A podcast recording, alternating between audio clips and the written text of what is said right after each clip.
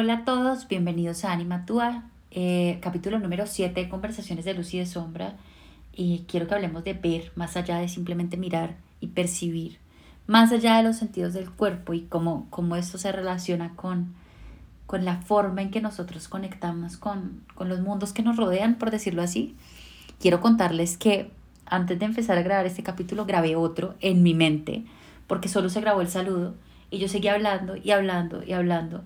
y pues no salió. Y lo tomé como una señal de que tal vez el tema no necesitaba salir todavía, aunque es súper tranquilo y es el tema del duelo de amigas, de amigos, de, de, este tipo de relaciones. Entonces, si les interesa que hable de esto, cuéntenme para yo grabar el próximo capítulo sobre esto.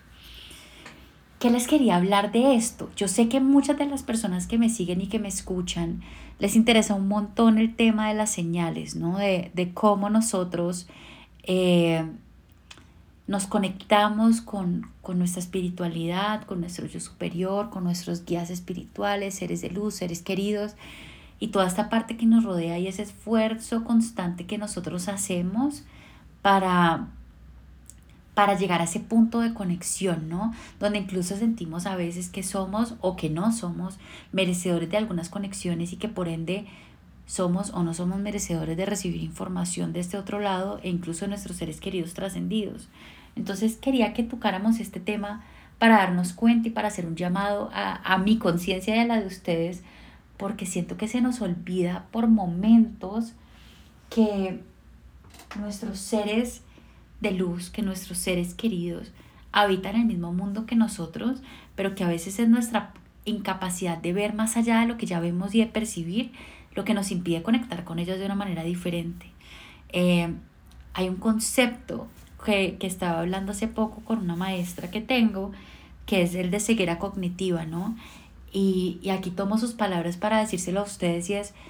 oigan, ¿cómo realmente nuestro cerebro adapta la información de nuestro entorno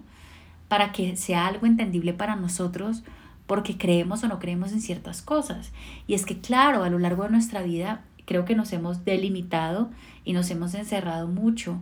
en lo que, en lo que puede existir y en lo que no. Y en ese sentido yo me maravillo un montón con los niños pequeños, porque los niños pequeños reciben información del entorno, ya sea de, de, de este mundo o de otro, por decirlo así, y simplemente la reciben y se quedan con ella y la toman, no están cuestionando si es cierto o no es cierto. Ustedes ven a un niño hablando con un amigo imaginario y él no se cuestiona en ningún momento si ese amigo, si ese amigo existe o no existe. ¿no? En cambio nosotros, en la medida en que crecemos, la, la, siento que la mente se nos hace más pequeña de alguna forma y creo que a la vez también nos volvemos un poco cínicos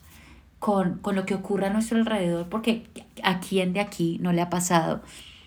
que pide una señal, que pide conectar, pero a la misma vez duda completamente de lo que está pidiendo. O sea, estamos enviándole constantemente mensajes contradictorios al universo donde pedimos pero negamos, pedimos pero cancelamos, pedimos pero dudamos. Y, eso nos convierte como en seres bastante complejos en donde no nos damos cuenta que la razón por la cual le pedimos al universo y el universo muchas veces no responde, siendo el universo todos estos seres que lo abarcan, eh, le culpamos al universo o nos culpamos a nosotros por no ser merecedores y no nos damos cuenta que literalmente hay una parte de nosotros que está diciendo no, ¿no? Entonces, que, que no está dispuesta a ver más allá, que no está dispuesta a desaprender el mundo para aprenderlo diferente o a volver a ser la mente grande. Porque creo que también algo que nos pasa desde la, desde la adultez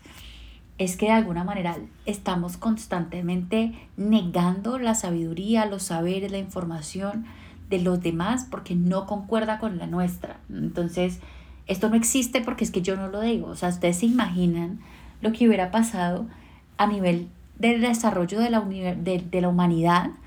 si cada persona que estaba descubriendo algo diferente, algo nuevo, se hubiera quedado con la negativa de los demás, que por su incapacidad de darse la oportunidad de conocer simplemente lo negaban rotundamente. O sea, no, no puedo, creo que nos podríamos quedar haciendo una lista de todas las cosas que antes parecían una locura y que terminaron ahora siendo aceptadas como una verdad esencial. Y creo que nos pasa eso y creo que de hecho estamos en un momento en que la, digamos que la parte de, de la espiritualidad del ser humano está pidiendo más y está diciendo que no se quiere quedar con tan poquito, ¿no? Que necesita aprender más, que quiere más, que le falta más. Y en esa búsqueda creo que a la vez se da paralelamente como esta apertura a reaprender, a cambiar conceptos, a, a integrar nuevos significados, nuevos saberes, nuevas creencias. Y creo que ahí es donde entra nuestra capacidad al fin de, de empezar a ver más allá de lo que es evidente, ¿no? De pedirle al cerebro que por favor no solamente nos muestre lo que ya creemos, sino que nos muestre lo que no. Y que seamos nosotros desde la experiencia y no desde el saber y la razón quienes juzguemos qué nos sirve y qué no, en qué creemos y qué no. Más allá de lo que dicen los textos, más allá de lo que dicen los libros, empezamos nosotros a darnos este chance de conocer un mundo que nos estaba rodeando desde siempre, pero que, sea, que se hacía invisible por el simple hecho de que no lo queríamos reconocer. Eh, no sé si les ha pasado, a mí me pasa todo el tiempo porque soy muy despistada, y es que a veces voy caminando por la calle por la que paso todos los días, varias veces al día, y me doy cuenta que no había visto, por ejemplo, la parte alta de un edificio. O sea, nunca había visto el edificio hacia arriba. O nunca había visto una fachada. Y, y pienso como, bueno, esta fachada no es nueva porque se nota que es viejita, pero, pero ¿cuándo apareció esto aquí? ¿No? Cuando las cosas igual que nos rodean constantemente se empiezan a convertir en paisaje y nuestro cerebro simplemente lo anula y cuántas cosas espirituales no nos estarán pasando y no seremos parte de ellas a nuestro alrededor, pero o ya la estamos dando por sentada o ya simplemente por el hecho de no estar no ser algo que nos enseñaron en el colegio, ya le estamos diciendo que no. Y creo que ahí radica el principal problema de nuestra conexión con este mundo espiritual del que somos parte, porque es que pertenecemos a este mundo. Pertenecemos a esa parte de nosotros que que todo lo sabe, que todo lo entiende y que es el alma. Y a veces las personas me preguntan, ¿por qué será que no recibo señales? ¿Por qué será que no me llega esta información y otras personas sí? No es porque estemos defectuosos, no es porque no seamos merecedores, es porque literalmente seguimos con una venda en los ojos que está hecha de razones, que está hecha de dudas cínicas y que no nos permiten reconocer el mundo o recordarlo desde un lugar más amplio, más expandido y que incluye más cosas, ¿no? Y si nos ponemos a pensar, creo que en términos generales es algo que nos pasa en muchos aspectos de nuestra vida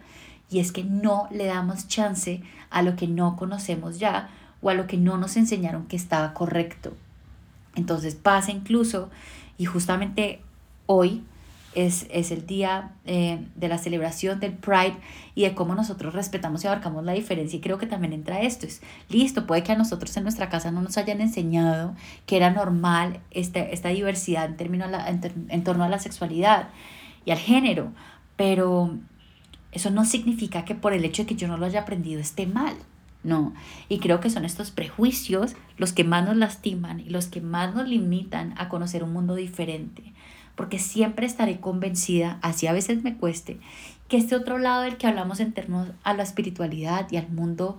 eh, no está tan lejos como nosotros creemos, no se trata de un plano o una dimensión que se hacen ajenos a nosotros y por ende inalcanzables, sino que se trata más bien de un espacio con el que nosotros, en el que nosotros compartimos con ellos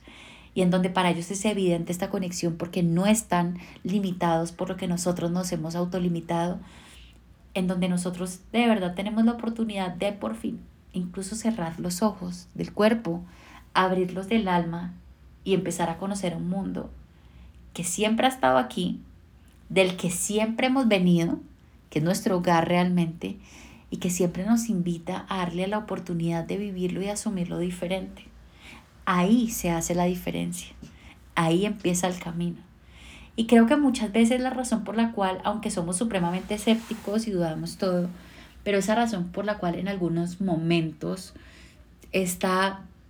digamos que este, esta barrera se rompe, es porque quizás estamos permitiéndonos, estamos haciendo alguna actividad que nos permite soltar un poquito la mente, ponerla a descansar, despertar el niño interior, conectar con el alma. Revisen y verán ¿Qué estaban haciendo ustedes en esos momentos en los que de repente la vida les mostró que había algo más y que aunque lo hayan dudado después, ustedes tienen una parte de certeza que les muestra que hmm,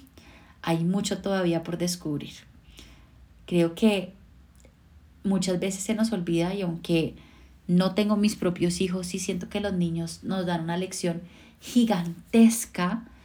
de lo que deberíamos ser nosotros como seres, más libres, menos prejuiciosos, más, más aventureros, eh, menos psicorrígidos, menos cuadriculados, más, más capaces de abrazar un mundo diferente sin dudarlo, más bien reconociéndolo y reclamándolo como propio. Entonces mi invitación para ustedes hoy en esta conversación de luz y de sombra es a por fin hacer esta reflexión interna donde nos damos cuenta que nosotros somos quienes nos ponemos nuestros propios limitantes, no la vida, no el alma, no la muerte, quien supuestamente nos ha separado, y no la sociedad, nosotros mismos. Claro, venimos de un constructo y una creación y una estructura, pero ¿quién dijo que nosotros teníamos que llevar eso a todas partes toda la vida? Creo que darnos la oportunidad de ser niños en nuestro duelo, de ser niños en nuestro caminar espiritual, es la herramienta y el ingrediente secreto perfecto para tener la mejor combinación de variables y darnos la oportunidad de que por fin, donde antes había una pared, ahora se abra una puerta y haya un camino. Los invito a recorrerlo, los invito a intentarlo, a no cuestionarlo tanto desde la duda y el cinismo, sino más bien desde, desde las ganas de seguir descubriendo, desde la posibilidad de maravillarnos con lo pequeño y también con lo grande. Entonces ahora que lo sabemos, creo que no hay excusa para empezar a bajar y a transformar un poquito esta relación que tenemos con el mundo, que les puedo garantizar que solamente un pequeño porcentaje de lo que es realmente lo que nos rodea y de lo que es realmente lo que nos conecta. Espero que les haya gustado esta conversación y espero verlos la próxima semana en un nuevo capítulo. Gracias, gracias por escucharme.